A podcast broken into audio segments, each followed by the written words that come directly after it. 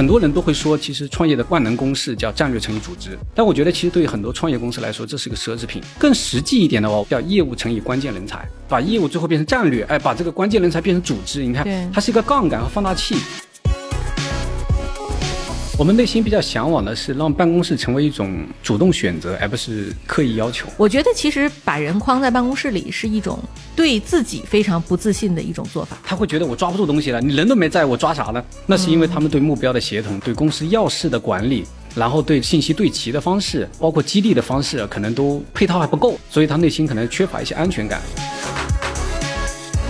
创业也是一项社会活动。我们其他的社会活动都会讲科学，比如说科学育儿、科学减肥，对吧？甚至国家还提出叫科学发展观，对吧？对。那其实我们这么复杂的一项活动，你要不追求科学，那我们追求玄学吗？我们追求经验吗？追求手感吗？追求资源勾兑吗？就研究完之后，我们发现没有其他选项比这个更靠谱。而且这个我觉得是一个不断进化的过程，因为科学也不等于此刻一定正确，对。但是它一定是无限的去接近正确这个东西。亲爱的听众朋友，大家好，欢迎收听本期的创业内幕，我是主持人 Lily。本期呢，我们请到的嘉宾啊，是我们在 VCPE 行业很多朋友都已经对他非常熟悉的哈，是实战型创业学院高维学堂它的联合创始人刘军。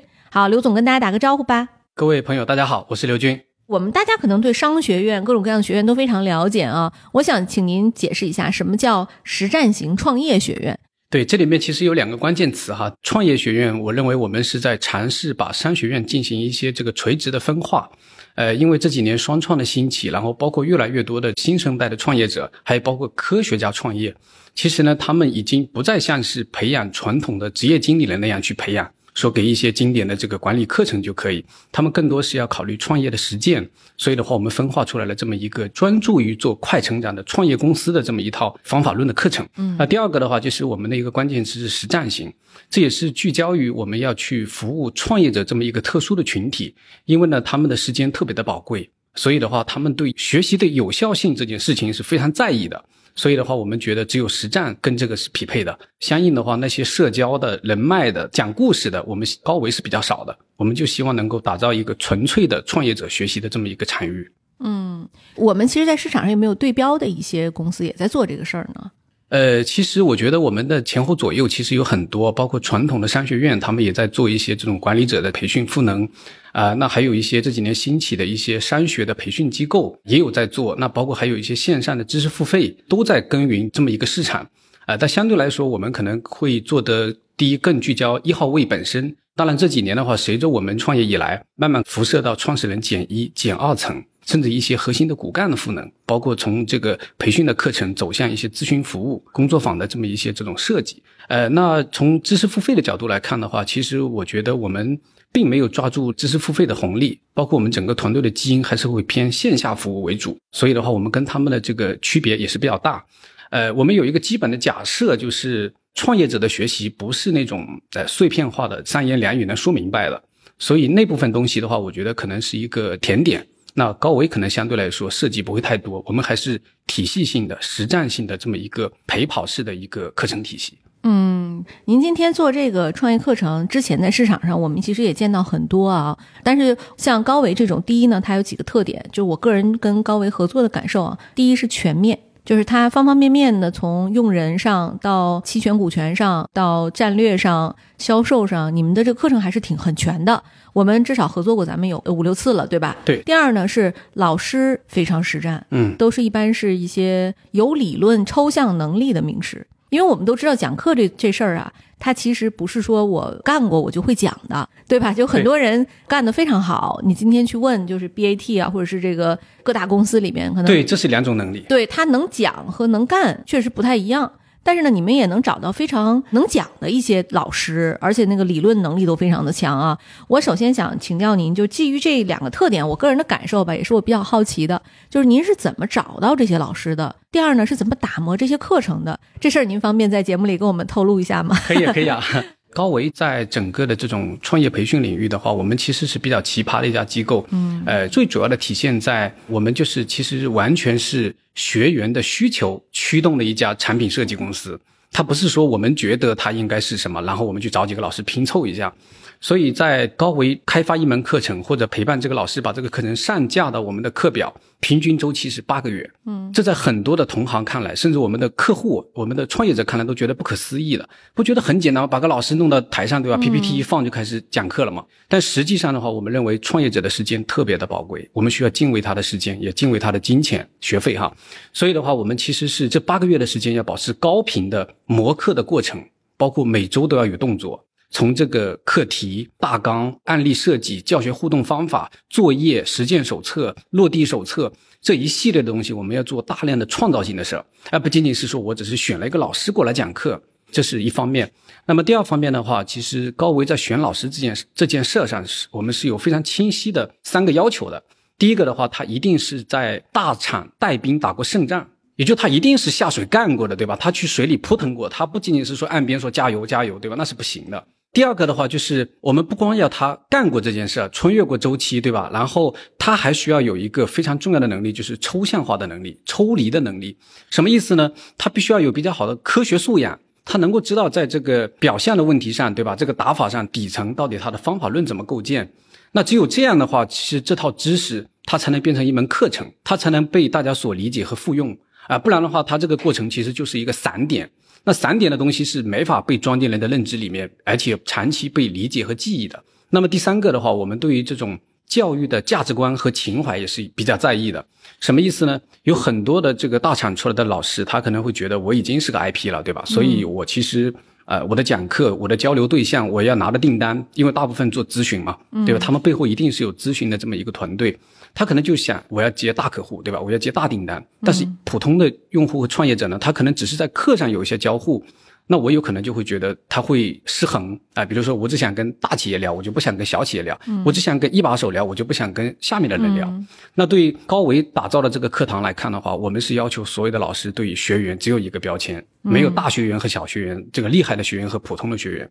所以在这个界面上的话，我们是要求老师他真的要有好为人师，啊，这不是一个贬义词。在这个过程当中，他需要把他的东西更开放的去呈现出来，然后接受所有人的挑战。老师这套东西。我以前怎么用完之后，这里可以，这里不可以。老师，你要修正你的理论哦。所以的话，其实我们有有这么三个对老师的要求，哎，这也是我们一开始从源头上把关特别重要的一个事儿。对，那么还有一个第三件事的话，其实所有的老师和课程的开发，我们是有自己的工序的。我们有九道工序。我简单的来说的话，第一个的话，其实我们的产品经理会把一个课题锁定之后的话，会大量的把这个市场当中的出版，包括一些这个行业当中有谁在这个地方的话，他有认知输出的这么一个集合，我们把它大量的去做研究，就会知道，哎，谁的理论最靠谱，谁可能更底层。那我再举一个简单例子，我们还有一个叫首席品鉴官的制度。什么意思呢？这门课真正要上架到高维课表之前，我们一定有这么八十多位的同学，他们最挑剔，然后的话长期浸泡在高维，他们的科学创业的这种浸润已经非常的深刻，所以的话他会给你反哺很多东西。老师这行，这个不行，老师你这个要改，那个要坚守，等等吧。就是这样的话，其实是一个非常好的一个这个课程共创的一个场景。所以，让我们的打造出来的产品，它其实能够经历时间的洗礼，嗯，哎，同时的话，它的交付的稳定性就能得到保证。对，但这里边您刚才提到大学员、小学员这个区别啊，对，他们肯定是有区别的。但您这边一视同仁会不会是一个问题？在我们的交付界面的话，公开课就是一个我们唯一的产品，所以我们不能把它当成是一个导流课来对待，因为一旦是有导流课的对待的话，它一定会分大小，会分重要和普通。嗯，对，所以在那个场景下的话，我们就是一视同仁的，就都是学员，对吧？我要接受所有学员的挑战，赋能他们一样的这个知识体系。相对在这个产品上的话，偏最大公约数的输出。嗯，对。但这里边你看，就像我们自己也有我们自己的课程体系啊，欧米伽。今年那个我们的课外班其实也跟高维有几次合作啊，就他学员阶段不一样，是一个很大的问题。比如说行业没关系，但如果说他比如说 Pre IPO 都是 Pre IPO，A B 轮都是 A B 轮。它的共性问题是一致的，但你我其实挺难想象，比如说一个 Pre IPO 公司和一个天使轮公司，嗯，这个吸收的程度可能是不太一样的。您怎么看这样的一个差异呢？课程产品的开发上的话，其实已经会非常明确的告诉他这门课适配于谁。这里面其实有几个标签：第一，什么阶段；第二，什么赛道；第三，什么人群。嗯啊，其实又通过这三个标签，我们明旗帜鲜明的告诉他谁是适配的，谁是不 OK 的。他自己选吗？还是你们有销售顾问来帮助他？我们全是自助的。对，在产品这个课程产品这个界面的话，完全是自助的。我们尽量减少人工的介入。这跟高维的商业模式有关系啊。其实高维是一个零售型的商业模式，什么意思呢？北大清华对吧？然后这些中欧等等，他们可能都是卖你一个学制，其实是一个套餐。对，这里面可能包括了老师讲课，包括了学历，包括了人脉关系。但在高维，我们知道我们是一家创业公司，我们没有拥有那么多这个资源禀赋。对，所以的话，我们切割完之后呢，我们就想在实实在在的课程内容上我们胜出。哎，我们就打这一张牌。对，所以的话，其实我们是零售的这种模式决定了，就是我们其实是一个高频的，然后要非常轻的让他们能够自己购买，而不是说投入特别多的营销成本和服务成本。那这样势必就会加重我们的整个定价。所以高维的价格的这种反馈啊，其实在创业公司它是做到了，就是轻松无压力，没有任何一家公司说我想学习，因为贵我不学了。嗯，我们希望做一个这样的一个陪伴型的公司。嗯，明白了。您要不要跟我们讲讲，就是您有没有服务过，或者说常年合作过一些大公司？你目睹过他们什么样的一些变化？其实我觉得高维一出生就不是和大公司在一起。但是呢，很多公司在我们的陪伴之下长成了大公司。嗯，比如说我们服务了像全球吧最有代表性的品牌骨传导的运动耳机韶音。嗯，哎，我们服务了像沪上阿姨这样的新式奶茶。嗯，对吧？我们基本上也是从他们可能就是一个亿两个亿开始去服务创始人，然后包括核心高管团队长期在高维的课程的浸泡之下，然后包括也引入了很多的课题进入到企业内部去做一些这种轻咨询、微咨询工作坊啊，就是模块化的。几年下来的话，这些公司都长成了大公司或者是独角兽公司啊。比较有趣的是，去年韶音的创始人给我们这个团队颁发了一个奖项，这个奖项特别有意思，叫韶音战略级的陪跑合作伙伴。嗯，对我说这个过程到底是一个战略陪跑伙伴还是战略级？他说这不一样，对吧？这个极致表明了其实我们背后的这个赋能的资源，呃，赋能的产品在他们整个公司当中的这个分量。所以我们由此的话，我们其实内心觉得还是还是挺骄傲的啊。就是这些企业可能在我们的这个陪同之下，它确实取得了战略上、业务上、人才组织上的一些突破。但是其实您作为一个教人创业的公司啊，然后您本人也没有创立过其他的公司，对，就这个和马老师不一样。比如说马老师他也有湖畔嘛，对，就他本身有已经创立了一家非常成功的巨头，所以大家可能会觉得哇。马老师有经验，我可以去听。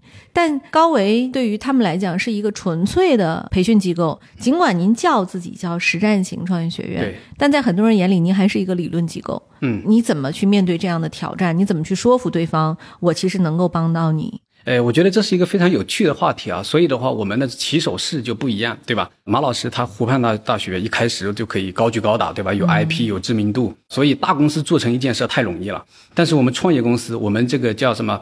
匍匐前进，对吧？七年，所以的话，到现在的话，我们可能在创业圈，呃，小有一定的知名度。但是这七年真的是口碑积累的，嗯。啊，我们没有任何的推广动作，甚至我们这家公司完全没有所谓的招生和销售人员，嗯，哎，我们全公司一共就三十多人，对吧？但我们可能一年的这个营收也能在一个亿左右，所以的话，我们的人效是比较高的，嗯。啊，那在这个过程当中，我们缺人吗？我赶紧去吧，哎，欢迎欢迎，我们有很多种角色可以，太太太赚钱了，这公司。啊，对，这个其实，在我们很多的创业者中不值得一提啊，因为我们规模和体量还很小，但是我们特别想说的是，如如果我们一家公司是有鲜明的价值观，对吧？然后有这个非常清晰的产品打磨的方法论，没有销售也是可以跑起来的。我们这个假设其实是已经被验证了。哎，我们发现了说，我们坚守一个真正以学员为中心的这么一种价值观，在行为层面的话，我们其实就是在死磕我们的课程产品。嗯，因为大部分的培训机构的话，其实它都不是做产品，它只是办一个会，请老师，对吧？然后站个台，拼凑一下，可能就把这个事情就交付了。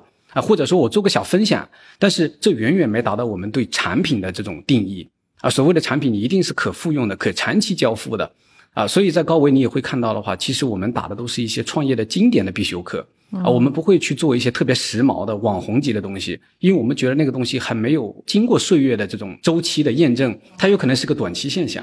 对，这里边我也可以就是作为用户来说一说我的感受。呀，好呀，好啊，对，就是我们跟高维的合作，其实也是创业者介绍给我们的。就创业者说，我们上了一堂课非常好，说丽丽姐，你要不要请他们来给我们一起统一打包上一次课？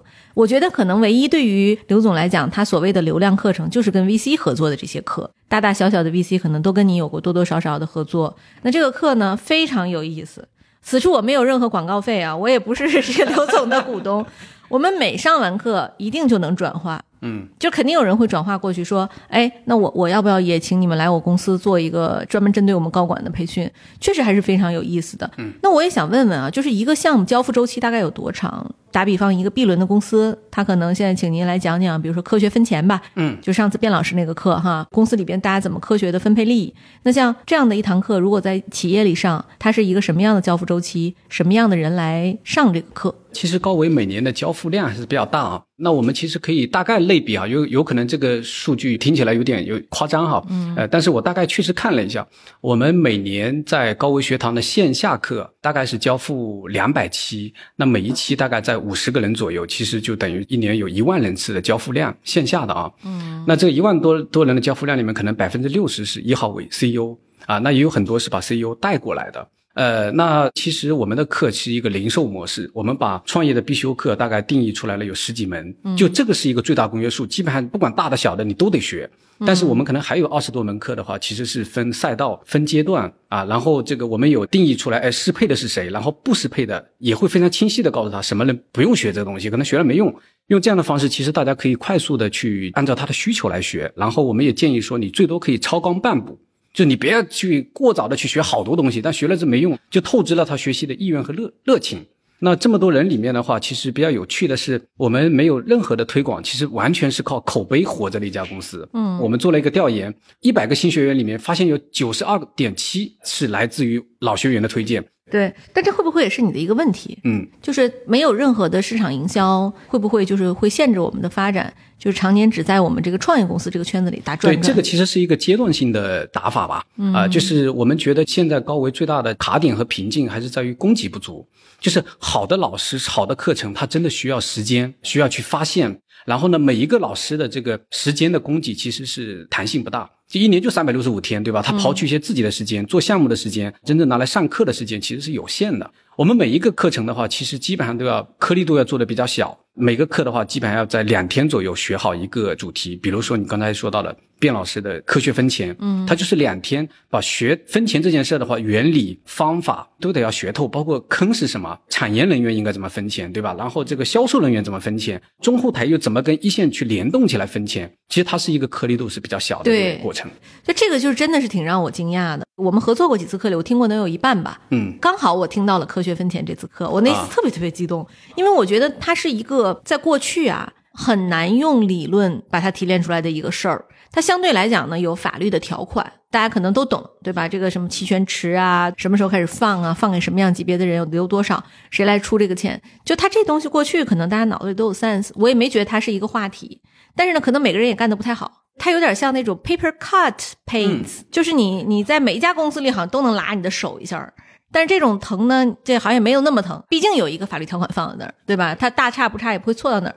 但那一次上完课之后，我是脑洞大开的。嗯，我如果作为一个创业者，今天我就知道有一个原则在这里。大家呢，如果高管都认同这个原则，股东也认同这个原则，是非常非常容易处理利益的，就四两拨千斤就解决了。亲爱的各位听友，大家好！你之前或许曾在创业内幕里听到过不少关于 AI 创业者的故事了。除此之外，你是否想以更加短平快的视频方式，用更多元的视角了解 AI 与大模型是如何发展至今的？它又将是如何影响人类文明的呢？从十一月一日起，我们将上线一系列深度拆解大模型与 AI 革命的视频节目，欢迎在微信视频号与 B 站搜索“亮马桥小记”收看相关视频。才讲的是科学分钱啊，因为您刚才透露我们有十多个大大小小各种各样的大题和二十多个小题，剩下的那些大题，你能不能给我们也再简单介绍一下？关于这个科学分钱啊，其实我觉得很多的创业者，然后包括我们的投资机构都还挺有兴趣，因为最后这摊事还是人做成的，对吧？人的动力非常重要。没错对，By the way，这个课程是我们的一个被投企业推荐给我的。是是是，特别特别感谢哈，这样的情况其实也挺多的。嗯，呃，那除此之外的话，其实我们一直在研究创业它的最大公约数到底有哪些必修课的体系啊、那我们会发现，其实我们基本上就是五个大的板块。战略、业务、组织、人才、管理这五个大的板块。每一个板块的话，我们可能都有三两门的这样的一个课程组合。嗯，比如说战略的话，我们可能就有这个业务领先战略啊，然后战略解码。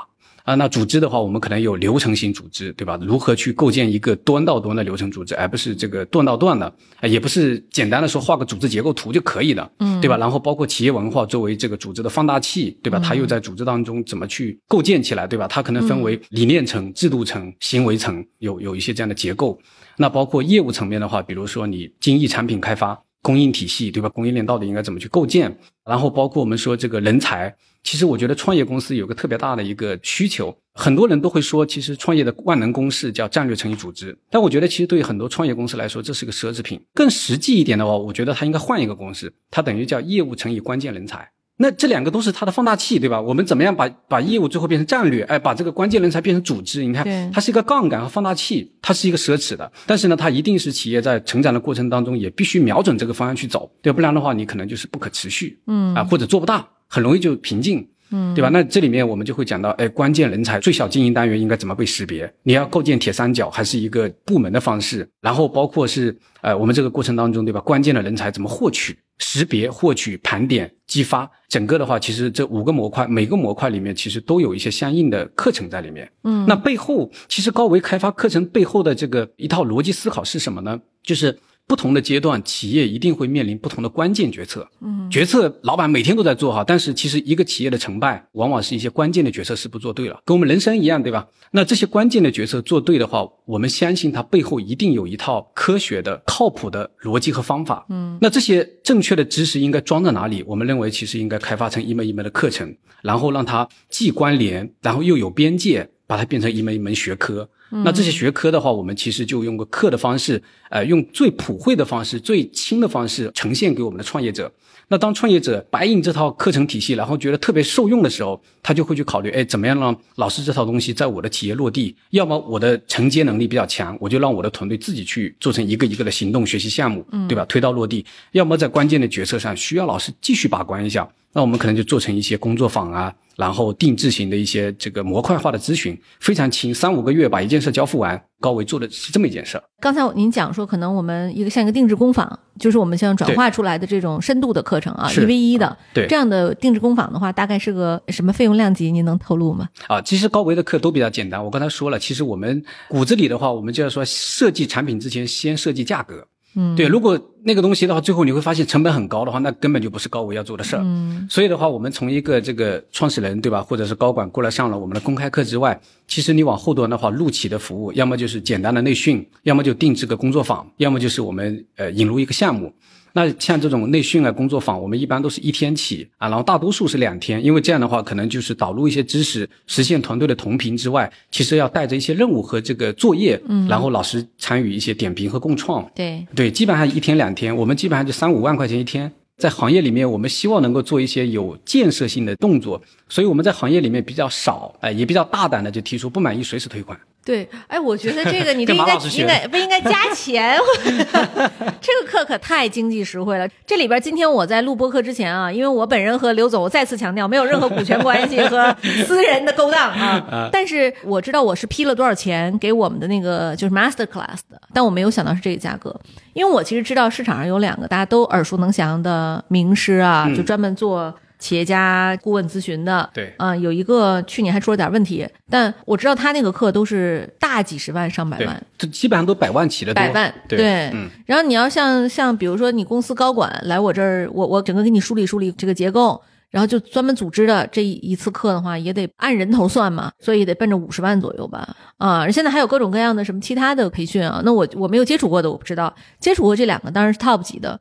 我我其实还是觉得挺惊讶的，因为我实话实说，我确实觉得咱们上次卞老师那个课是一点都不差的。嗯，但这里边也有一个问题啊，就是说您现在旗帜鲜明的提出了科学创业这件事儿，也提出了这个体系，我也想请教您，就是您认为创业是一个可以用理论来指导的事儿吗？它会不会是个伪命题？这个这个是一个好问题啊！其实我们提出这个的话，内部经历了多年的探讨，然后有很多的争议，包括同学，包括我们的这这批老师。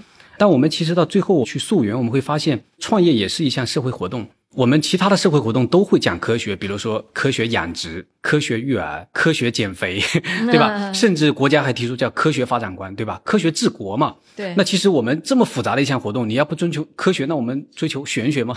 我们追求经验吗？追求手感吗？追求资源勾兑吗？就研究完之后，我们发现没有其他选项比这个更靠谱。而且这个我觉得是一个不断进化的过程，因为科学也不等于此刻一定正确，对。但是它一定是。无限的去接近正确这个东西，您说的太对。科学其实就有两大属性，它跟迷信的区别，一个是可证伪，没错，一个是可证伪是这里面非常重要重要的一个点。对，第二是可进化。对，所以我们有些东西我们还不能简单说它它是伪科学，我们只能说它是非科学。因为它完全不可证伪，中医嘛，但你也没法证实，对吗？我这期节目肯定有很多人骂我，对吧？对，但是我我本人是真的在这个问题上态度挺坚决的啊。我们对科学的理解，其实我们觉得也特别的简单哈，两个要素吧。第一个的话，其实你逻辑是啥，就是你的假设是啥，对吧？第二个的话，你如何去验证这个假设？其实所谓的科学，就是一套揭示因果关系的一套逻辑。对，就是我们尝试去发现、揭示、放大。表达我们的这个因果关系。刚才其实你那个问题的话也挺扎心，说你也没创过业对吧？然后我们也没更没有做做过大的创业成功过，为什么行？对我也没创过业，对不起，我这个扎了你的心，我我所以所以我觉得就是其实很多东西的话，它各有各的因果关系，对吧？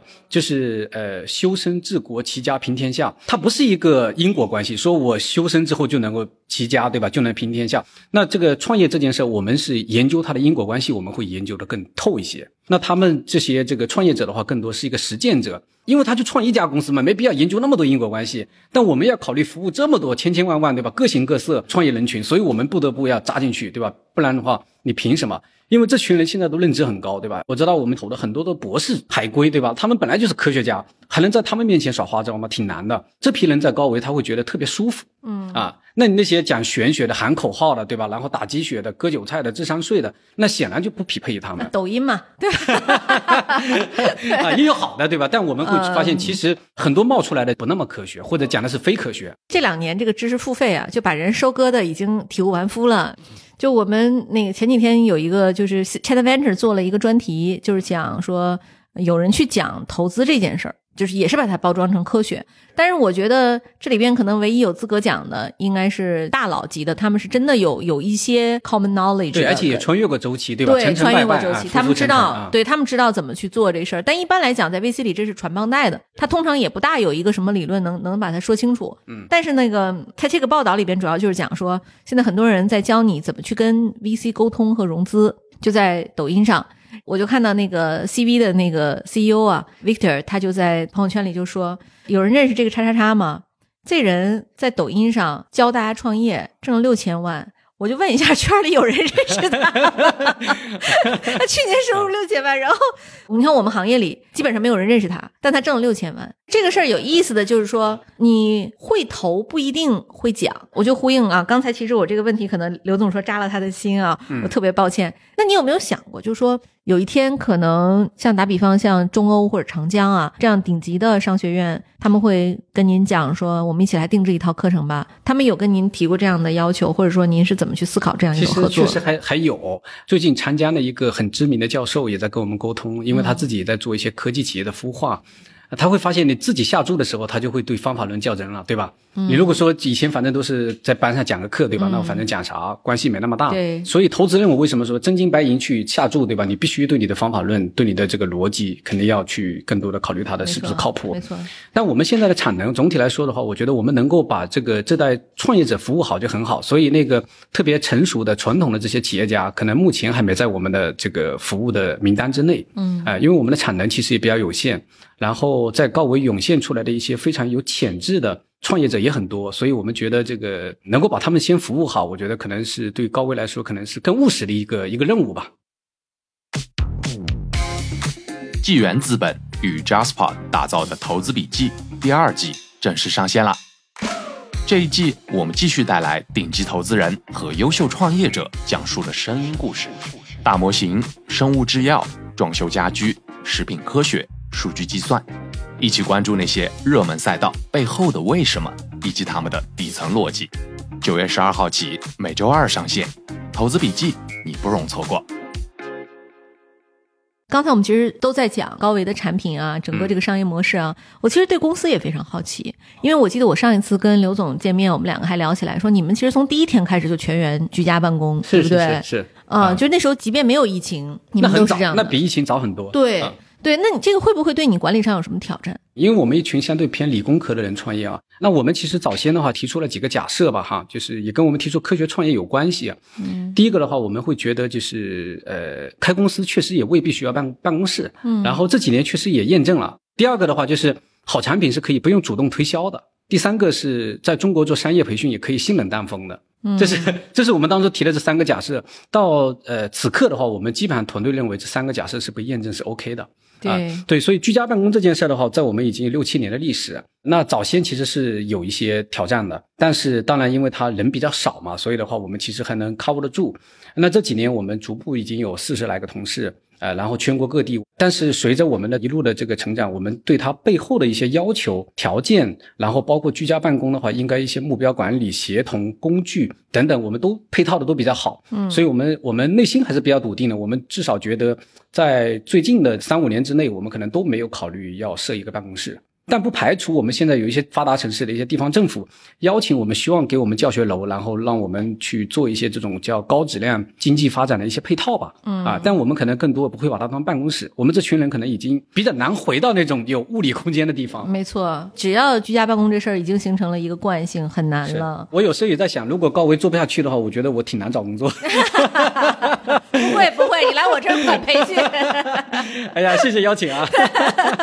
不会不会了。我们内心比较向往的是让办公室成为一种主动选择，而不是刻意要求。对，我觉得其实把人框在办公室里是一种。对自己非常不自信的一种做法，就是公司对自己不说的对这个问题的话，其实我们也做过一些研究哈，很多的高危的学员在课堂当中也都问，我们会发现其实背后的话，其实还是属于老板的这种内心的这种失控感。对，他会觉得我抓不住东西了，你人都没在我抓啥呢？那是因为他们对目标的协同，对吧？对公司要事的管理，然后对信息对齐的方式，然后包括激励的方式，可能都配套还不够，所以他内心可能缺乏一些安全感。对，那当我们真的是放开之后的话，其实现在我们会发现，其实基本上是混合式吧。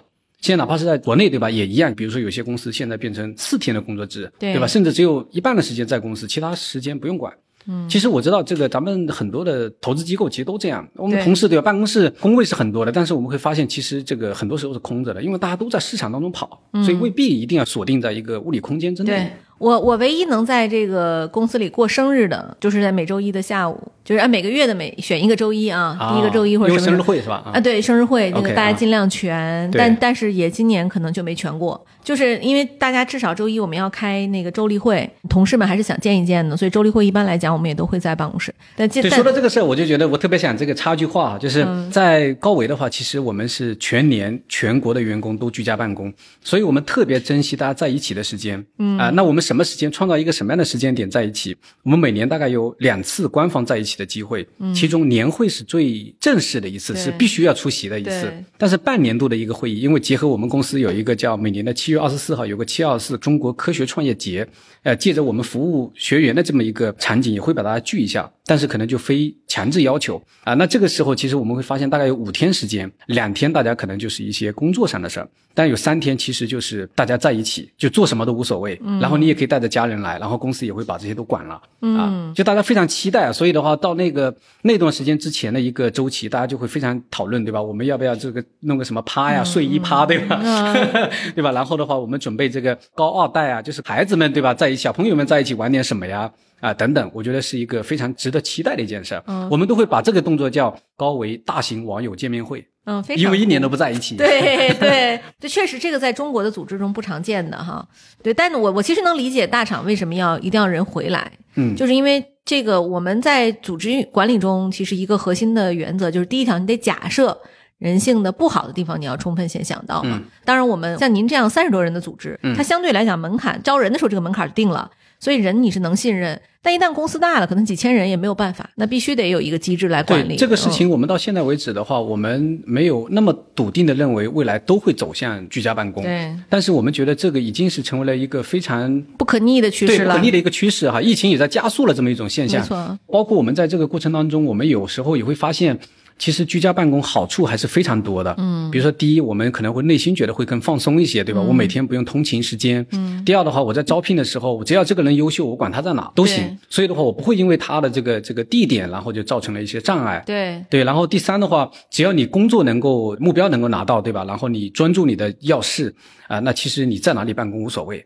啊，所以我们经常在开会的时候会打着打着，有时候信号不好，去哪进山了，对吧？进沙漠了都有可能。嗯，啊，但我们其实内心还是觉得 OK 的，只要把你的开会时间对齐，老早就是大家去同步这个事儿，其他时候你你干嘛都无所谓。对，但是结果要有。对，就是控制的这个执念啊，我们已经完全放下，这件事儿已经在我们内心已经不是问题。对，就这种机制下，离职率高吗？这么多年下来哈，我们就应该说叫作战单元几乎没有离职，七年了啊，真的挺难得。我确实觉得我们内心挺欣慰的，就是我们一线的同学，他不需要我们激励。学员会激励他，嗯，对吧？然后他自己的行为在快速得到正反馈的过程当中，他觉得他已经他的幸福感是爆棚的。我们几个合伙人在公司的工作群里说的最多的是早点睡，啊，为什么？因为他们讨论工作讨论的很晚，经经常搞到凌晨一两点钟还在讨论工作。哎，谁谁谁最近又发生了一件什么事儿，对吧？然后把这个事儿落地的很有成果，说哎呀，为什么这么晚才知道？高伟哈，这一段有点像带货啊，嗯，但是我们确实是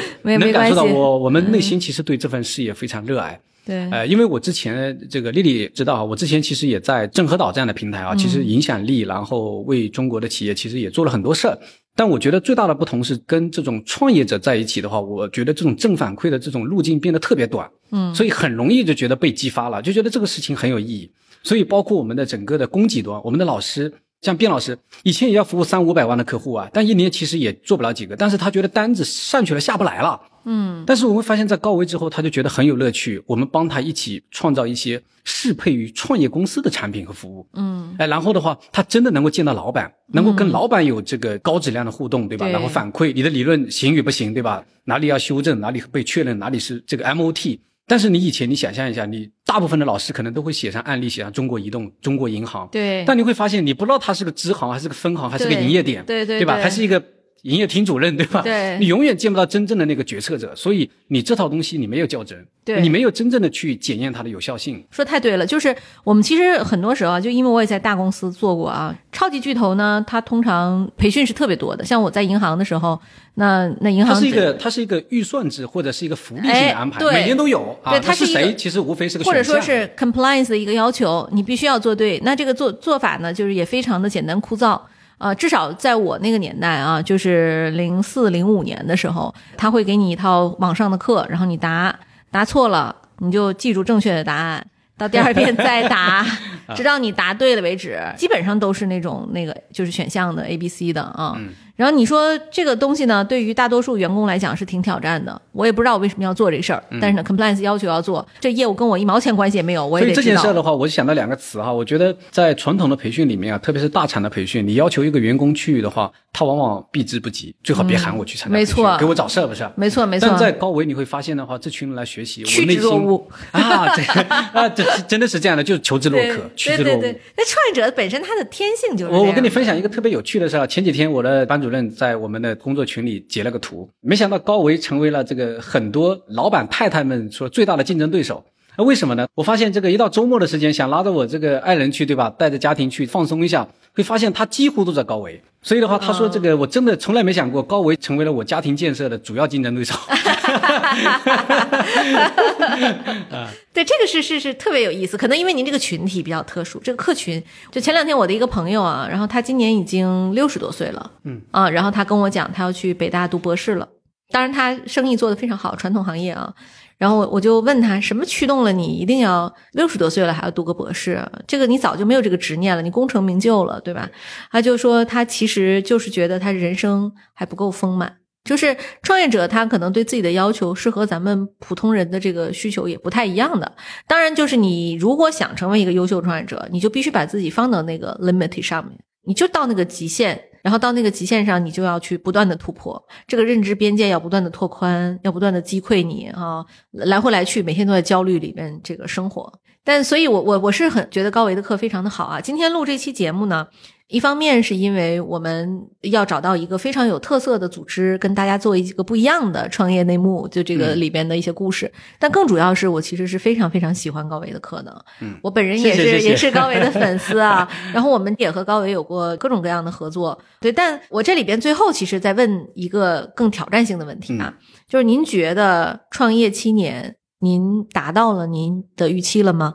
那很远的了，我觉得我们天花板很高，哪怕现在我们可能是已经是学员的规模，可能每年的这个受训的量已经最大，对吧？一年一万人次，但实际上的话，离中国的广大的这个创业人群还相差很多，还有很多的这个，比如说我们三四线城市，我们还没有能力去设教学中心，嗯，但其实我们现在只能通过一些直播课、线上课、出版物来去做一些这种常识性的一些影响，嗯，呃，所以的话，我们可能还有广袤的市场。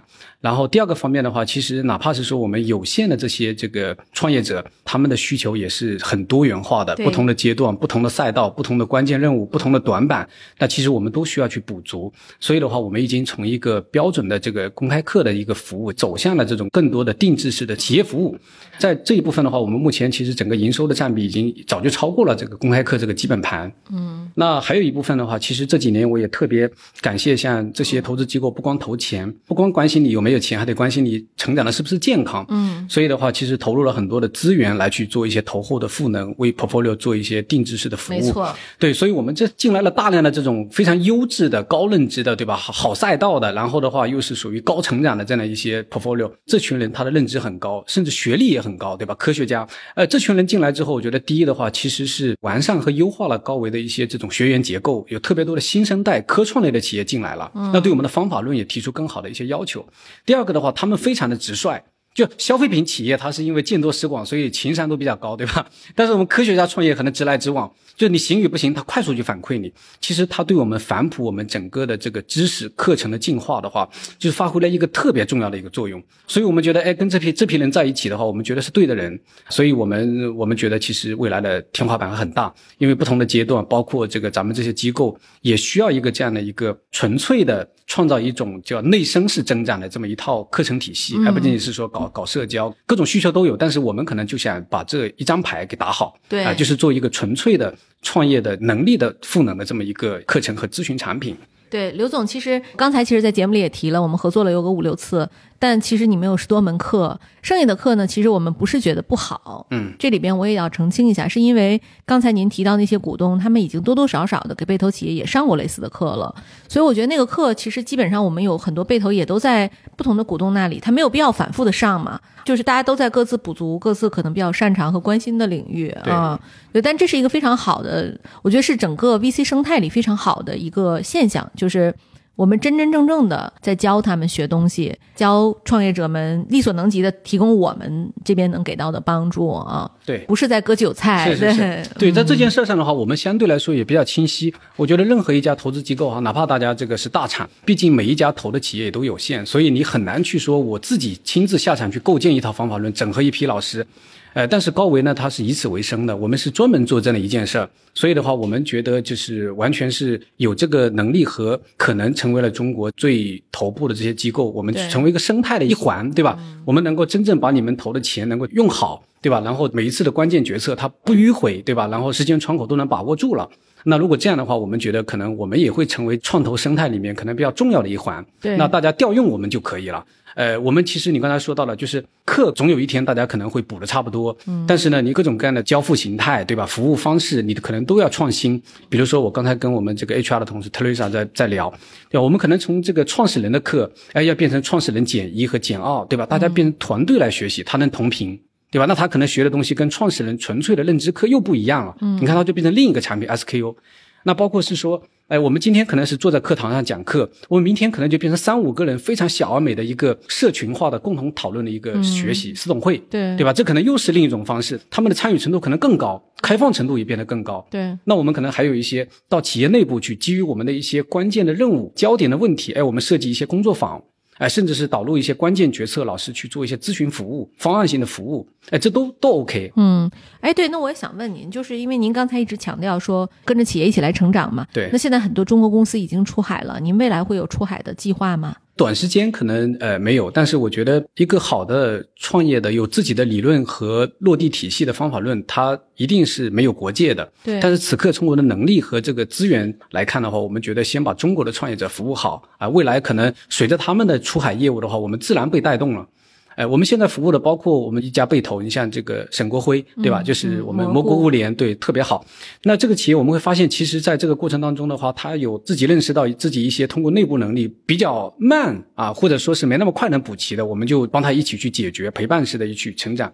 这几年他确实也感受到了团队组织呃能力脱胎换骨的这么一种进化。沈总就把高维用的特别好，对他不只是自己用，他把他的客户、供应商，哎，用这样的方式去赋能，对吧？你以前只能说中秋节送个月饼，对吧？端午节送个粽子，但你会发现这是无差别的。但是呢，我可能创造一些机会的话，把我的这个合作伙伴，哎，把他们开一个班，对吧？然后去赋能他们，然后这个过程当中的话，其实自然就会把我们的一些产品和服务带到更广泛的人群当中去。嗯，对我们这期节目其实讲了很多跟创业啊、创投啊、培训有关的话题啊，然后更多的是因为我跟刘总是非常好的朋友，我也很想知道他创业的故事。这里边有很多事儿我也第一次听说啊，对，然后更主要是就是说，我们其实也鼓励各位创业者，就是如果你遇到困难的时候哈，不要担心，也不要害怕，你身边有很多能够帮助你的人，不只是你的股东，还有业界的一些合作伙伴。因为其实高维见了这么多案例，我相信啊，咱们其实在经验上也是非常丰富的，是完全可以帮到很多大量的这个公司的啊，特别共性的一些问题，应该都会有帮助。那最后吧，就是我知道刘总也本身有是一个书的作者，对吧？咱们也出版了两本了，对对对是吧？，出了一个系列叫《科学创业系列丛书》。啊，对，我是这个母本就叫《科学创业》这本书的作者之一。那我们要不要就是今天送出一些书，哎送出五、五本，你好不好？说了算太好了，对，那大家有福利了哈！嗯欢迎各位在我们这期节目的喜马拉雅和小宇宙下面积极的留言，然后呢，我们会抽出五位听友送出高维学堂出品的书《科学创业》啊。好的，没问题，没问题。我们希望能够陪着大家一起科学创业，少走弯路。那本期节目到此结束了，我们下期再见，拜拜。好，好再见，拜拜。